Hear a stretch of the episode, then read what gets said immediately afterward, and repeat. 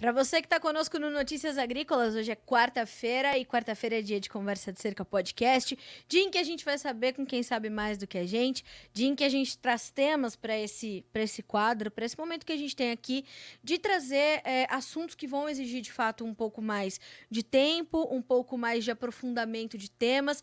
E o que aconteceu nas últimas semanas em relação ao Supremo Tribunal Federal chama bastante atenção. O novo presidente da corte é o senhor Luiz Roberto Barroso, uh, que é, é, chega né, num, num momento onde há um, um, conturbado embate ali entre o Congresso Nacional e o STF, né? É, e claro, a gente não vai falar só sobre isso, mas vai falar sobre como isso impacta o dia a dia do agronegócio brasileiro, a produção agropecuária no Brasil, o dia a dia do produtor rural, o dia a dia do profissional do campo e o dia a dia do profissional do setor de uma forma geral que não esteja atuando necessariamente como um produtor rural.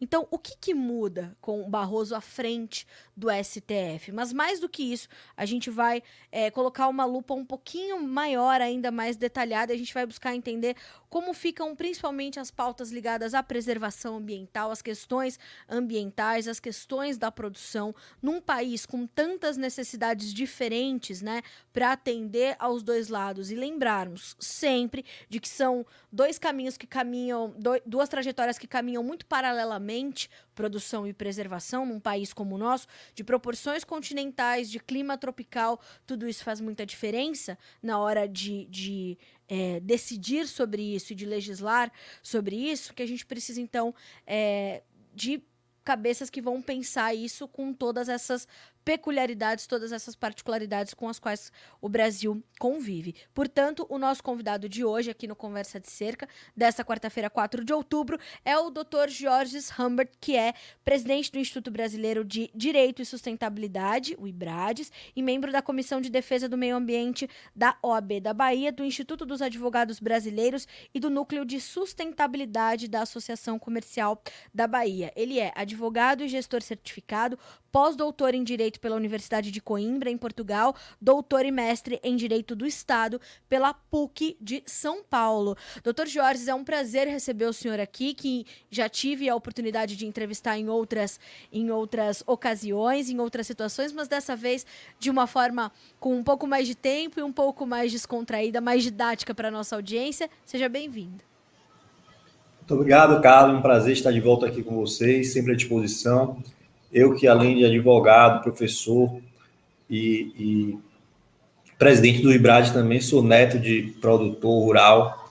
Meu avô era cacauicultor aqui no sul da Bahia.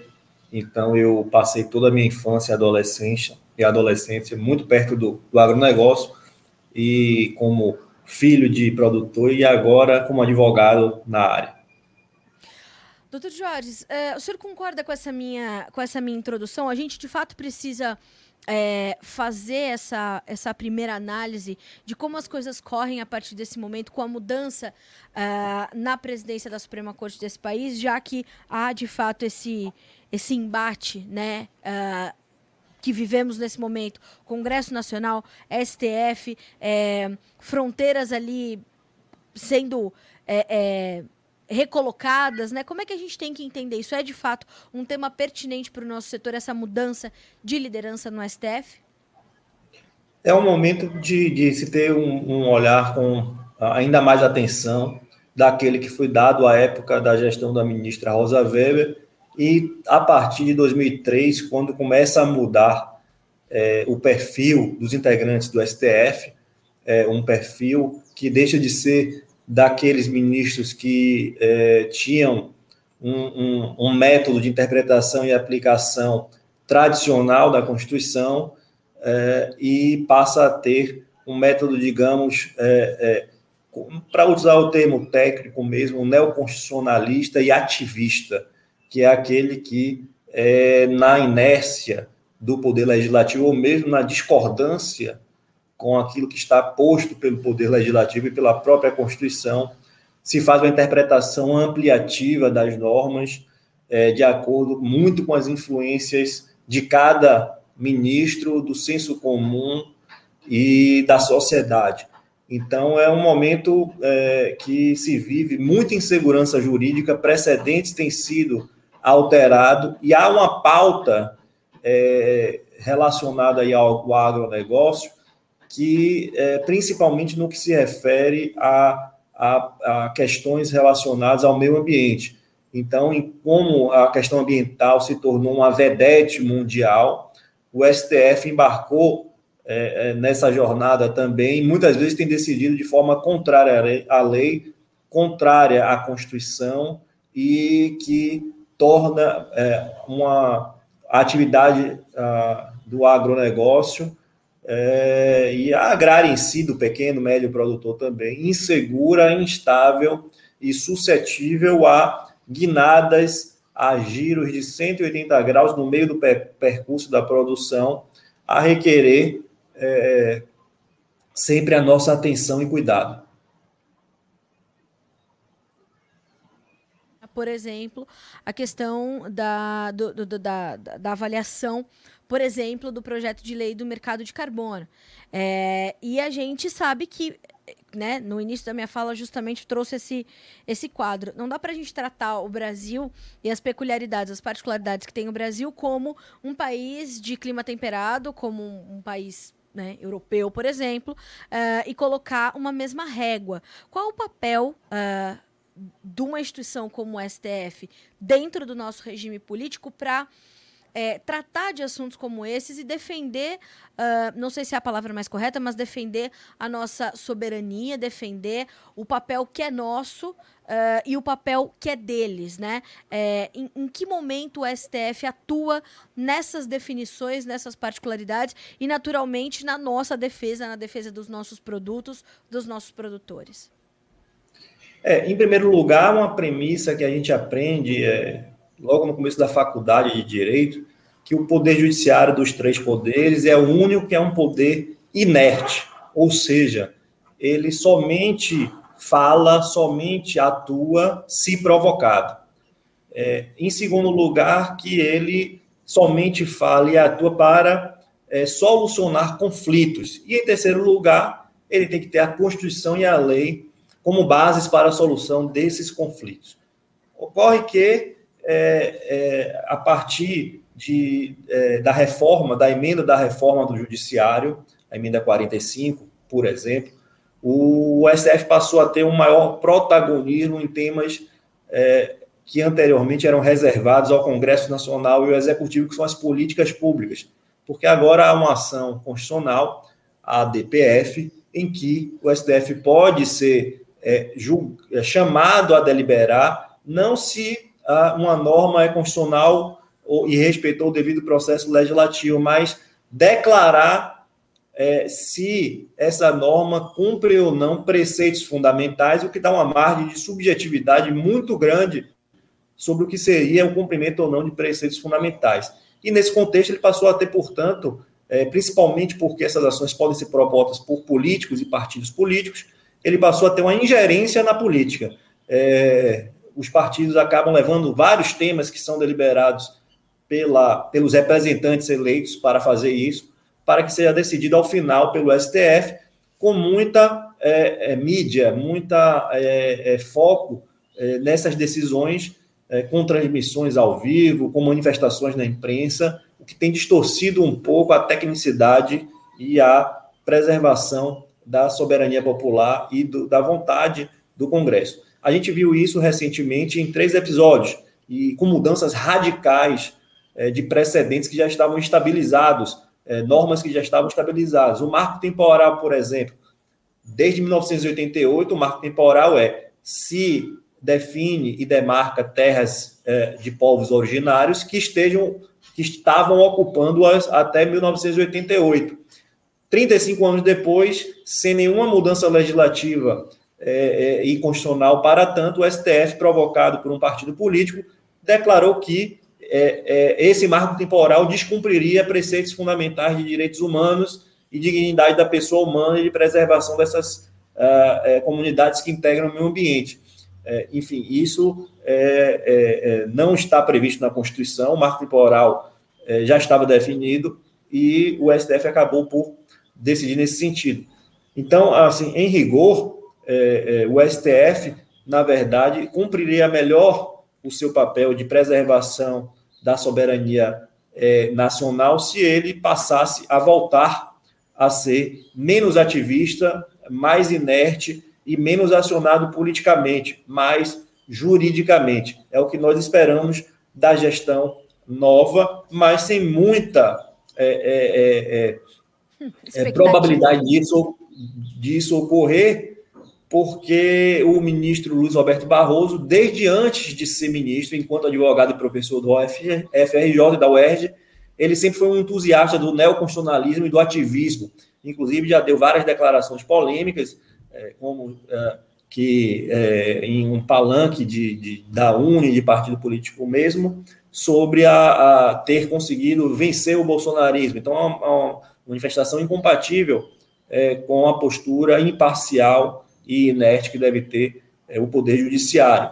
Por outro lado, ele escreveu já sobre neoconstitucionalismo, sobre a amplitude da capacidade interpretativa da norma dos julgadores e mesmo já declarou que nas, no, em próprios julgamentos que ele julga muitas vezes de acordo com o que escutaria das ruas e da vontade das ruas. Mas penso eu que essa vontade das ruas ela é é, escutada e exercida pelo sufrágio universal, pelo voto, e depois indiretamente é, materializada pelo Congresso Nacional e pelo Poder Executivo, não pelo Judiciário. Em síntese, o que, se, o que penso enquanto professor, advogado, pesquisador das decisões da Corte Constitucional e advogado militante na área constitucional e infraconstitucional, é que o, o STF precisa e o agronegócio precisa de, é, que as decisões sejam é, é, preservadas a Constituição, a legislação, com menos surpresas, como a última agora também, além do marco temporal, de que se declarou constitucional uma lei do Estado do Ceará que, permite, que proíbe a pulverização por agrotóxico de forma aérea, algo que também já era pacificado no STF na lei, na Constituição também, que apenas a União pode legislar sobre matéria de agro agrotóxico e sua forma de aplicação. Então, a gente conclama e exorta aí é, é, o STF a, a, e a gestão do ministro Barroso a, a, a recobrar essa é, antiga posição, histórica posição do STF de manter é, suas decisões de forma a, a garantir a segurança jurídica. Doutor Charles, como é que o senhor avalia é, o caminho que nós fizemos até aqui?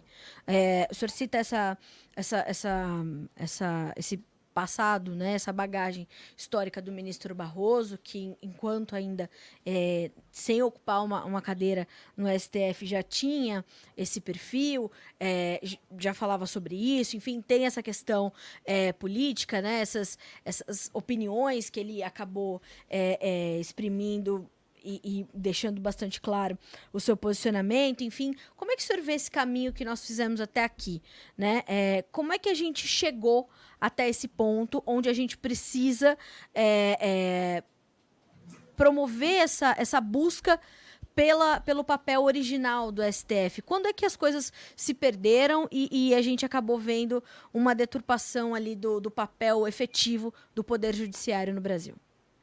Bem, é, é, são várias as causas, é, desde alguns pesquisadores, inclusive, apontam que uma delas é desde a transmissão ao vivo e o aumento da audiência em relação às, aos julgamentos, isso teria uma, uma influência no subjetivo, passando por teorias e marcos teóricos nacionais e internacionais da filosofia e da teoria geral do direito, principalmente aqueles relacionados ao, ao que eu já mencionei, ao neoconstitucionalismo, que exigiria uma interpretação constitucional mais próxima de uma suposta vontade da maioria ou defesa também das minorias, é, num caráter mais amplo da aplicação e interpretação do direito, mais próximo de uma moral, de um senso comum.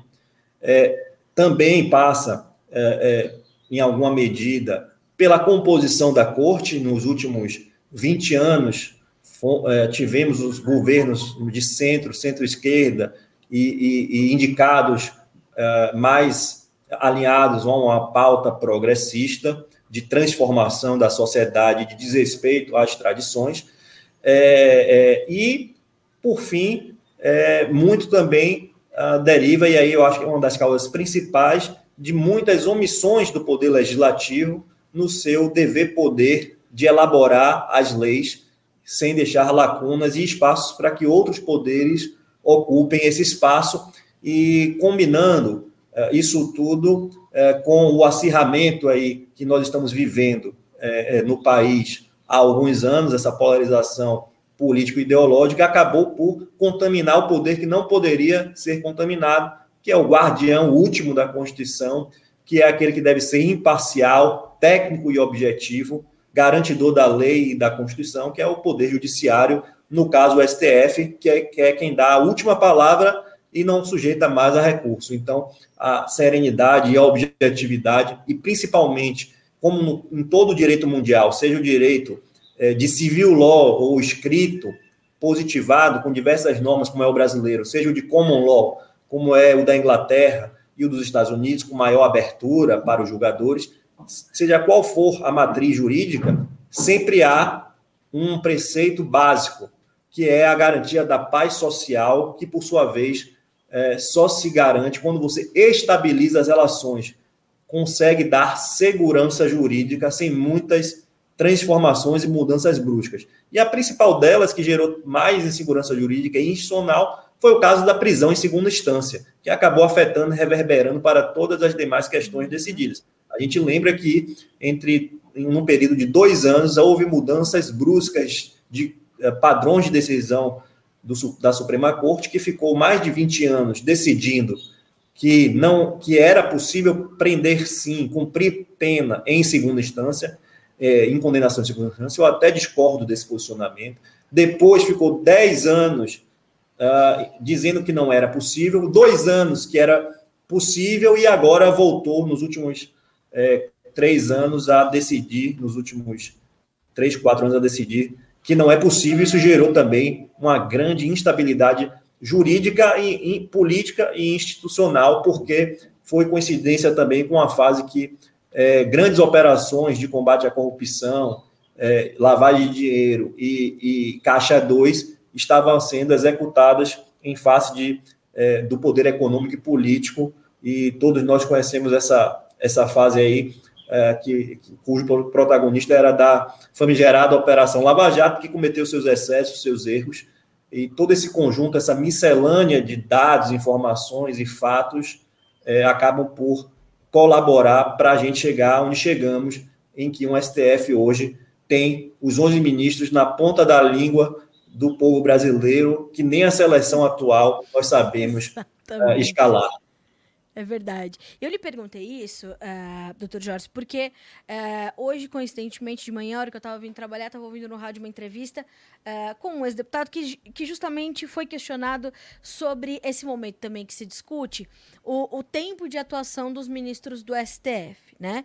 Então, hoje, salvo engano, o senhor, por favor, me corrija se eu estiver equivocada, se entra antes dos 50 anos, aí você tem uma idade para deixar, você tem ali os decanos, e ele foi questionado.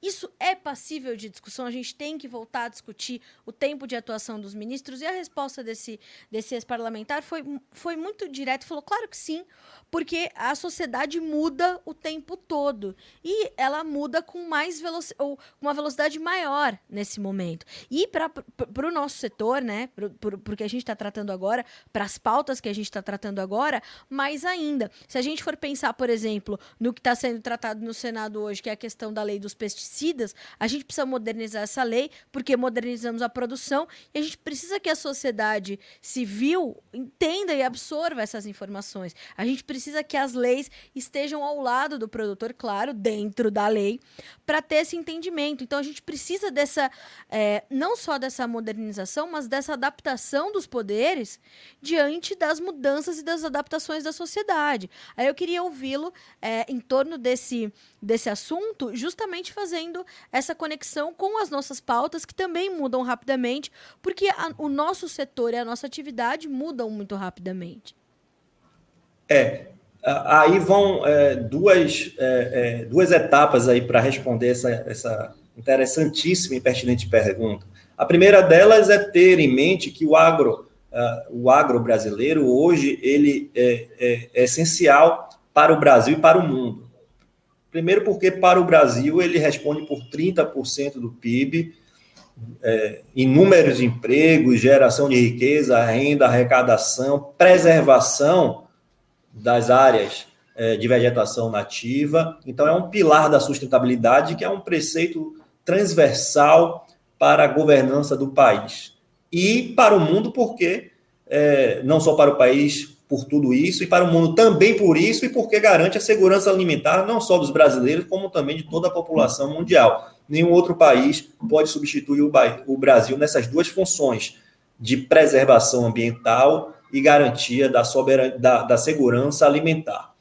Dito isso, é, é dizer que com essa mudança de perfil do Supremo Tribunal Federal, seja em relação aos integrantes da corte, seja é, em relação às pautas que estão sendo decididas, e seja em cada vez mais a influência política, ideológica, filosófica, isto é, metajurídica, né, fora da objetividade do direito, influenciando essas decisões, é preciso também mudar a forma de investidura e de é, exercício do cargo. E eu já escrevi um artigo lá em 2005 sobre isso, em que eu propunha justamente que era preciso, já que o STF passou a adotar uma postura ativista, e me parece que isso será o norte, não só no Brasil, em outros países também, daqui por diante, ele precisa ter, portanto, uma composição que acompanhe essas mudanças políticas, é, com mandato, por exemplo, para os seus integrantes, com é, indicação paritária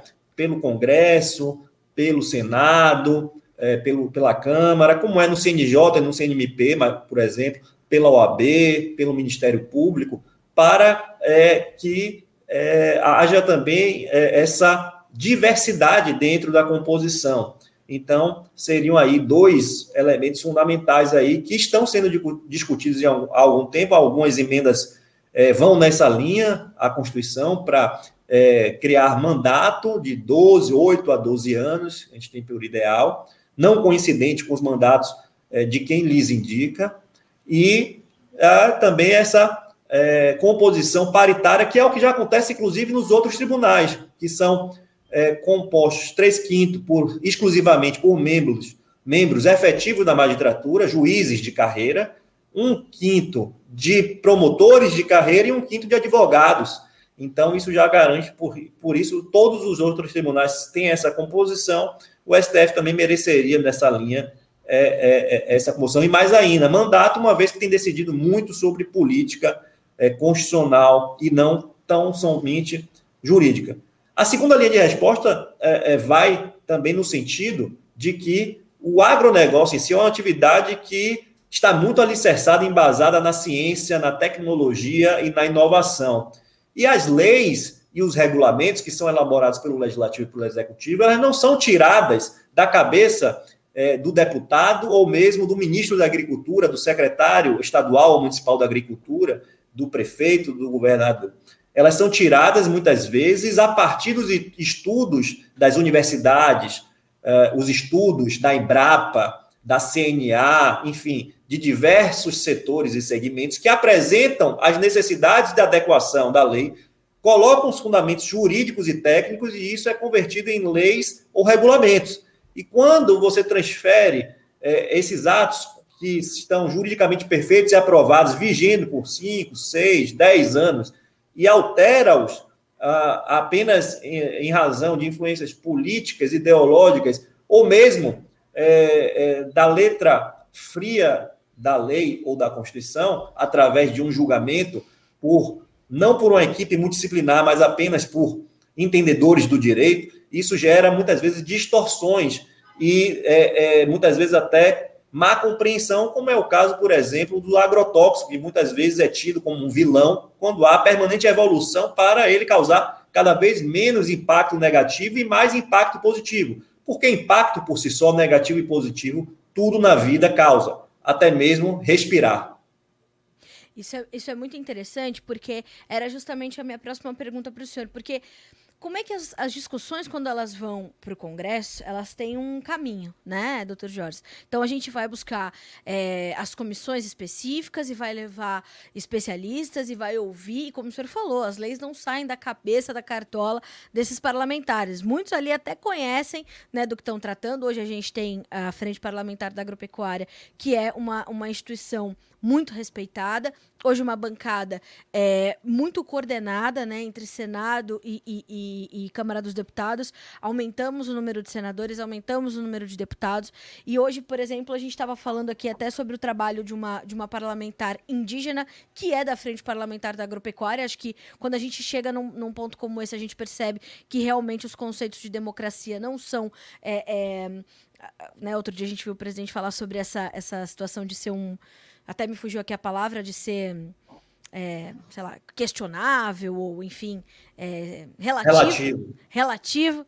Relativo. E então, quando a gente vê uma parlamentar indígena fazendo parte da, da, FPA, a gente vê que de fato a democracia é importante, a liberdade de expressão importa. Então, tudo isso é, é discutido. O, os trabalhos no Congresso acontecem dessa forma. E por isso eles já chegam mais avançados no STF. Aí também quero, por favor, que o senhor me corrija se eu estiver errado. As discussões dessas leis, é, elas, elas precisariam de, de ter um, um, uma busca né? Eu quero saber do senhor se é isso mesmo, de um conhecimento. Vamos então tratar de marco temporal. O que, que vamos julgar, né? Só a questão é, da lei ou a questão da cidadania? Como é que estão vivendo aqueles indígenas, né? O que, que eles querem? A gente ouviu essas pessoas, o Congresso ouviu, onde a gente está na nossa discussão, no nosso debate, levando isso em consideração, ou falando dos agroquímicos, ou de licenciamentos ambientais, ou da própria Ferrogrão, que está em debate no STF há mais de uma década. A gente precisa fazer o Brasil evoluir e a gente não consegue. Então, assim, como é que a gente é, é, faz com que a discussão que acontece no STF tenha também esse embasamento técnico de pesquisa, de ciência, de estudo, de levantamento e de, de dados. Né? A gente precisa dessa robustez dos dados para avançar com os debates, não, doutor Jorge? Perfeito. É, primeiro é que é, essa questão é, sobre a democracia, é, ela, enfim, o conceito de democracia realmente é um pouco fluido, mas ela tem elementos que não se relativizam. Três pilares: separação e independência dos poderes, é, alternância do poder e soberania popular através do voto. E quando o presidente da República atual falou em relativizar, é porque ele estava querendo dizer que a Venezuela seria uma democracia, porque o conceito lá de democracia, ou dos venezuelanos, mas não, não faz sentido essa afirmação, né, que deixe se fique bem claro, porque lá não tem alternância de poder, é, há uma dinastia desde o, o Chávez, de um mesmo partido, é, agora com o Maduro, não há voto livre e soberano e não há independência dos poderes. É, chegamos a ter prisão do Procurador-Geral da República e de toda uma Corte Constitucional. Dito isso, é, a democracia comporta essa ampla participação que é, no Brasil ainda existe, mas cada vez mais vai é, há um encrudecimento da liberdade de expressão e da é, composição dos diversos interesses e debates é, sem que haja conflitos mas é, é, é, que gere a, a, o quebrantamento aí das relações institucionais, que a gente vê hoje Congresso e STF numa batalha silenciosa, é, muito, muito em razão das intromissões do STF nas pautas que são privativas do Congresso de criar leis, notadamente mais recentemente com relação a, a essa alteração do marco temporal. Sim. E para finalizar, a gente sai com toda vez que o, o, que o poder judiciário ou qualquer poder se investe é, em funções típicas de outro, a gente pode gerar uma crise, não só institucional, mas uma crise de solução. Porque, mesmo que as ações constitucionais que estão no STF ouçam em audiência pública diversos convidados da ciência, da população, dos, é, é, dos envolvidos, dos interessados, é, por mais que também ouça a ciência, os técnicos, as perícias, enfim, ela nunca vai substituir o amplo debate que é realizado primeiro nas urnas para eleger os seus representantes e depois no Congresso Nacional, que é a Casa do Povo, e é, no Poder Executivo, que tem técnicos que assessoram e são concursados, estáveis e, e assessoram tecnicamente é, o, aquele que é responsável por executar as políticas públicas definidas em lei. Então, é, toda vez que esse sistema em que o legislador faz as leis, é, o, o, executivo executa e o, o, o, Poder Judiciário julga conflitos de quem não quer cumprir a lei e a execução da mesma, ou quando há distorções entre a lei e a sua execução, quando se excede isso e se muda aquilo que já estava posto e sendo seguido por décadas, uh, muitas vezes contra a letra da própria lei, isso gera essa situação hoje de insegurança jurídica, que é o pior cenário, porque o direito surge, e não para fazer justiça, muitos se confundem, mas o direito surge para gerar paz, para gerar estabilidade, para evitar que um poder seja um poder institucional, ou um poder econômico, ou um poder de organização criminosa, ou um poder armado, bélico, use da força para prevalecer sobre quem quer que seja, e que a força da lei seja é, a predominante, porque a lei vem do povo. Isso é, é, é muito importante da gente continuar levando esse conceito para o agro. Ou seja, uh, doutor Jorge, diante desse cenário, onde as coisas parecem estar tá se realinhando, se redesenhando, é, é cedo para a gente criar um, uma, uma expectativa de como as pautas é, que estão muito intimamente ligadas ao agronegócio brasileiro é, vão se desenrolar, portanto, no Supremo Tribunal Federal a partir da liderança da presidência do ministro Barroso. Ainda é cedo para a gente entender, justamente por conta desses realinhamentos? Oh, creio eu que a, a, a incerteza, e não só é cedo, mas como a incerteza vai persistir até essas primeiras uh, pautas, porque o presidente ele tem duas prerrogativas importantíssimas. Ele decide questões urgentes na ausência dos demais ministros, período de recesso, etc. E ele é, cria e disciplina a pauta de julgamentos. Então, ele que vai é, criar essa agenda de julgamentos, e nós vimos agora, no final do seu mandato, a ministra Rosa Weber inserindo diversas agendas controvertidas e com afetação direta a, ao agronegócio. Pois bem, é, além dessa incerteza, a gente tem também esse cenário de uma é, reação aparente aí do Congresso Nacional, que é, acabou de aprovar uma lei que foi para sanção, veto total ou parcial do presidente da República, é, restabelecendo a marca temporal como sendo, por lei, 1988.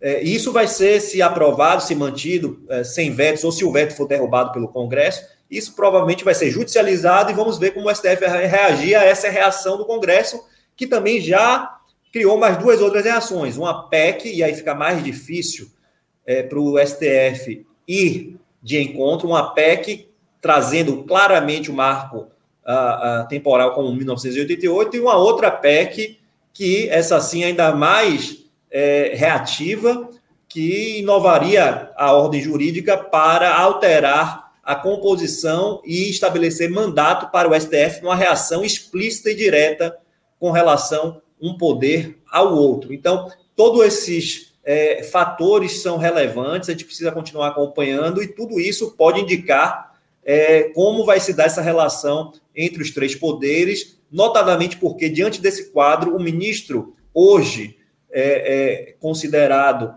o, o mais antigo da casa, é, o ministro Gilmar Mendes, já se manifestou de forma firme e dura contrária a esses projetos.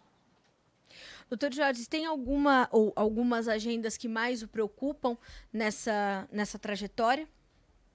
Sim, hoje está é, em pauta a questão de que se há ou não marco temporal para definição e demarcação de terras ocupadas por quilombolas, que não tem, inclusive, nunca existiu essa dúvida, porque isso dependia é, exclusivamente de, de é, é, do, do, do, do, período né, é, da ocupação daquela área durante o período da, da, escravidão e da existência dessa comunidade, se você atrair um marco temporal ah, por analogia ao que já foi feito, é, é, a, a, a, inexistência de um marco temporal, isso pode gerar um acirramento e ocupação de terras já em produção por mais essa, essa comunidade interessada, que seria os quilombolas, é, e, e, isso foi pedido, essa extensão do mesmo julgamento para uma outra ação que trata da matéria relacionada aos quilombolas, então seria a extensão do que foi decidido para povos indígenas para os quilombolas, para os povos dos povos originários para os quilombolas.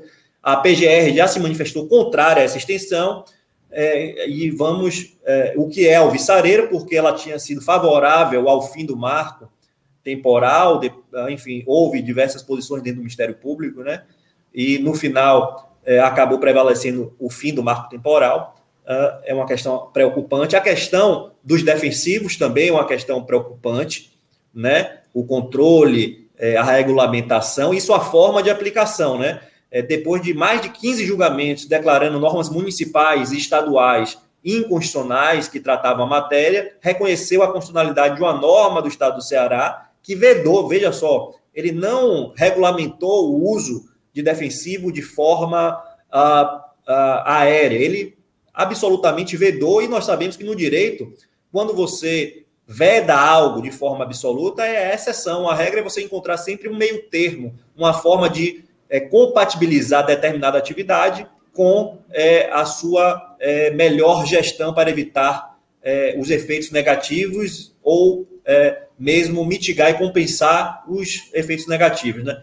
Pois bem, então temos esses três temas e temos aí também ainda o marco temporal indígena, uh, é, a, a, o, seu, a sua, o seu encerramento por ato do Poder Judiciário, que pode ser restabelecido pelo Legislativo e retornar ao Judiciário. Então, essas e outras pautas aí merecem atenção, além do mais, também é, é, essa relação institucional entre Congresso e Poder é, legislativo por, ou, e poder judiciário e STF, porque o, o setor do, do agro brasileiro ele é um setor muito relevante, muito presente, é, que garante é, desenvolvimento econômico, progresso social e preservação ambiental, e toda vez que grandes temas, não só específicos para o agro, mas temas envolvendo economia, tributação, enfim, outras matérias que são suscitadas no Congresso, direito de propriedade, meio ambiente, elas acabam direto ou indiretamente afetando um setor, dada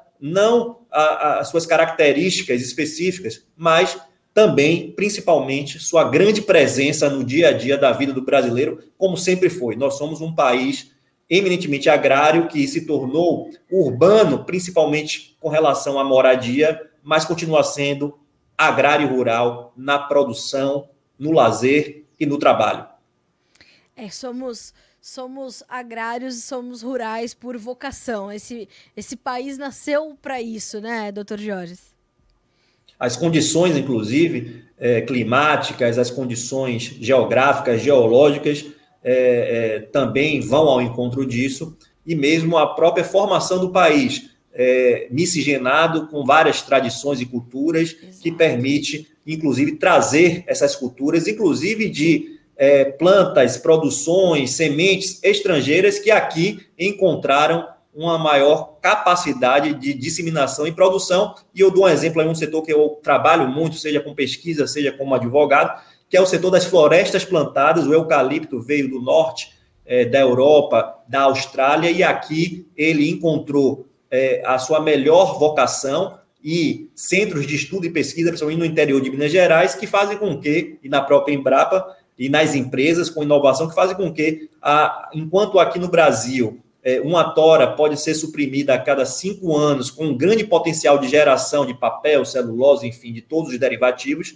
é, da mesma planta, no seu habitat natural são de 9 a 20 anos. Então, o Brasil acaba sendo um concorrente imbatível porque além de produzir, consegue manter a preservação. Esse setor, por exemplo, ele não, não guarda apenas 20% de áreas protegidas, mas eles fazem um para um. Em nenhum lugar do mundo, a cada um hectare de floresta plantada, outro hectare é preservado. Então, o Brasil acaba sendo um grande player e há também, por isso, muita pressão internacional para, através de pautas ambientais, sociais e culturais, tentar é, barrar o nosso desempenho enquanto concorrente. Acaba sendo uma barreira comercial e de produção também o uso dessas pautas. E a gente precisa é, lutar pela comunicação educativa e fazer isso é, virar leis que é, é favoreçam esse trabalho que já é feito no campo, né, doutor Jorge? Exatamente. É, e tudo isso tem sido levado a efeito, principalmente você citou aí a Frente Parlamentar do Agronegócio, a gente fala da CNA, o próprio, é, a própria Embrapa, e as universidades que trabalham o tema é, do, da engenharia ambiental, do agronegócio, enfim, são diversos segmentos. A mídia cada vez mais também conscientiza nesse sentido. Há programas tradicionais e novos programas uh, no rádio, na TV, podcast, redes sociais, e é preciso muito mais ocupar esse espaço, trazer é, as informações e os dados, porque também há muita fake news relacionada à demonização do setor. Doutor Jorge, quero muito lhe agradecer pela companhia e pela, pela forma tão leve com que o senhor traz a pauta para o nosso setor. Sempre muito importante a gente lhe ouvir, ouvir a sua serenidade, porque ela, ela vem é, é, com muito conhecimento, e conhecimento bom é conhecimento compartilhado. A gente vai precisar monitorar muito de perto o que vai acontecer no STF a partir de agora. Lhe agradeço, portanto, mais uma vez, e Notícias Agrícolas sempre de portas abertas para ti, para que o senhor continue trazendo essas boas informações e esses, esses sinais de alerta para os produtores que nos acompanham por aqui, para os profissionais do, do agro que nos acompanham aqui no Notícias Agrícolas já há tanto tempo. Então, seja sempre muito bem-vindo e muito obrigada. Eu que agradeço, Carla, pelo gentil convite e também por conduzir esse programa com tanta maestria e conhecimento, Obrigada. perguntas pertinentes colocando à disposição a mim, meu escritório, mas também o IBRADES, o Instituto Brasileiro de Direito e Sustentabilidade, que tem uma vice-presidente que é do agro, a Samanta Pineda, que me apoia muito na condução, estará no Congresso Nacional agora na Comissão de Meio Ambiente, o IBRADES foi convocado e, e ela nos representará falando sobre essas e outras pautas, e também convidar todos para é, todo, todo mês de maio de cada ano nós temos o Congresso Nacional é, Brasileiro de Direito e Sustentabilidade, sempre realizado aqui em Salvador, em 2024 será é, é, é, nos dias 16 e 17 de maio, então já coloque na agenda, sempre tem um painel específico sobre o agro e também a pauta é sempre transversal. Então, nós estamos aqui à disposição de todos vocês e deixando aí um, um recado, se me permitido for, de, de, de, de bom prognóstico, assim, é, de boas uh, soluções para aqueles produtores rurais que estejam preocupados em terem suas áreas desapossadas em razão do novo, da, da, do fim do marco temporal, da criação de um novo marco temporal que seria zero, ou seja, a qualquer tempo, áreas ocupadas a qualquer tempo podem ser reivindicadas, que a Constituição ainda protege mesmo a posse nessas áreas e a propriedade, até que o produtor seja indenizado de forma justa, prévia em dinheiro. Artigo 5 da Constituição, e, portanto, nenhum produtor rural deve deixar da sua área sem antes tenha recebido uma indenização justa, prévia de dinheiro, e pelo voto divergente aberto pelo ministro Alexandre de Moraes, seguido por diversos outros ministros, essa indenização, além de prévia justa em dinheiro, tem que ser composta pelo valor das benfeitorias, dos lucros cessantes e agora a novidade também da terra nua, desde que se demonstre que o proprietário e possuidor estava de boa fé quando adquiriu o título, que é a regra geral é, de 99% dos nossos produtores. Obrigado e até a próxima. Até a próxima, doutor Jorge. Um grande abraço para o senhor, bom trabalho e certamente vamos ter mais assunto para tratar aí é, nessas, nesses próximos meses, nesse, nessa jornada da nossa produção e certamente nos vemos no Congresso de Direito de Sustentabilidade. Parabéns pela iniciativa. Um grande abraço para o senhor, até mais. Até mais. Pois é, senhoras e senhores, o que, que eu falo para vocês? Vão ouvir quem sabe mais do que a gente. É assim que a gente vai avançar. Então, o que acontece? Muda-se a presidência do Supremo Tribunal Federal, o STF, a Suprema Corte desse país. O Dr. Jorge começa de forma brilhante a sua fala dizendo que o quando um, um, jovem ingressa na Universidade de Direito, o que, que ele aprende? Que o poder judiciário é quase que um poder inerte. Ele ouve o que está decidido para depois julgar. E teria que ser assim. Tem sido assim? Não tem sido assim. Agora, o que a gente vai fazer? A gente vai ver como vem Barroso na presidência da Suprema Corte, se muda alguma coisa. A expectativa é baixa porque Barroso já vem dando sinais deste neoconstitucionalismo. Este é o sinal de alerta. É nisso que a gente tem que ficar atento e saber como é que isso impacta as pautas ligadas ao agro. Por quê? Porque, como o Dr. Jorge fala também de forma brilhante na conclusão da sua, da sua explanação, da sua análise sobre o atual momento que vive o, o, o Poder Judiciário nesse país numa silenciosa batalha com o Poder Legislativo é, essa condição de termos ali pautas que vêm travestida de uma preocupação com o nosso país, mas que estão ali numa tentativa de barrar a nossa competitividade. Essa é uma discussão antiga, mas que ganha força, né? Nos poderes, uh, nos três poderes aqui, então, executivo, legislativo e judiciário. Eles estão a favor de nós, do Brasil ou contra nós? A gente vai ter que fazer esse questionamento o tempo todo. E é isso que a gente faz aqui no Notícias Agrícolas, no Conversa de Cerca, nos outros podcasts que a gente apresenta, é questionar e promover essa reflexão para você. É isso que a gente faz aqui toda quarta-feira e o papel dessa jornalista e de todo o nosso time do jornalismo é esse, promover essas reflexões um dia sim, o outro também, porque a vigilância tem que tem que continuar, tem que ser sempre alerta. Então, a gente fica por aqui com esse episódio do Conversa de Cerca, te promovendo essa reflexão. A gente vai continuar, claro, acompanhando muito de perto como fica o agronegócio no Supremo Tribunal Federal a partir da presidência de Luiz Roberto Barroso e, claro, ali dos seus pares, como vão se comportar. A gente está acompanhando tudo muito de perto e você que está chegando agora pode rever ou ouvir novamente esse podcast pelo nosso site Notícias Agrícolas Oficial, lá no, no nosso menu, na aba podcast clica no Conversa de Cerca, procura o nome do Dr. Jorge Humbert e a gente vai deixar disponível para ti, bem como em todas as outras plataformas de áudio, estamos em todas elas. Você pode ouvir esse e todos os episódios do Conversa de Cerca. Combinado assim, quarta-feira a gente se vê de novo. Até mais.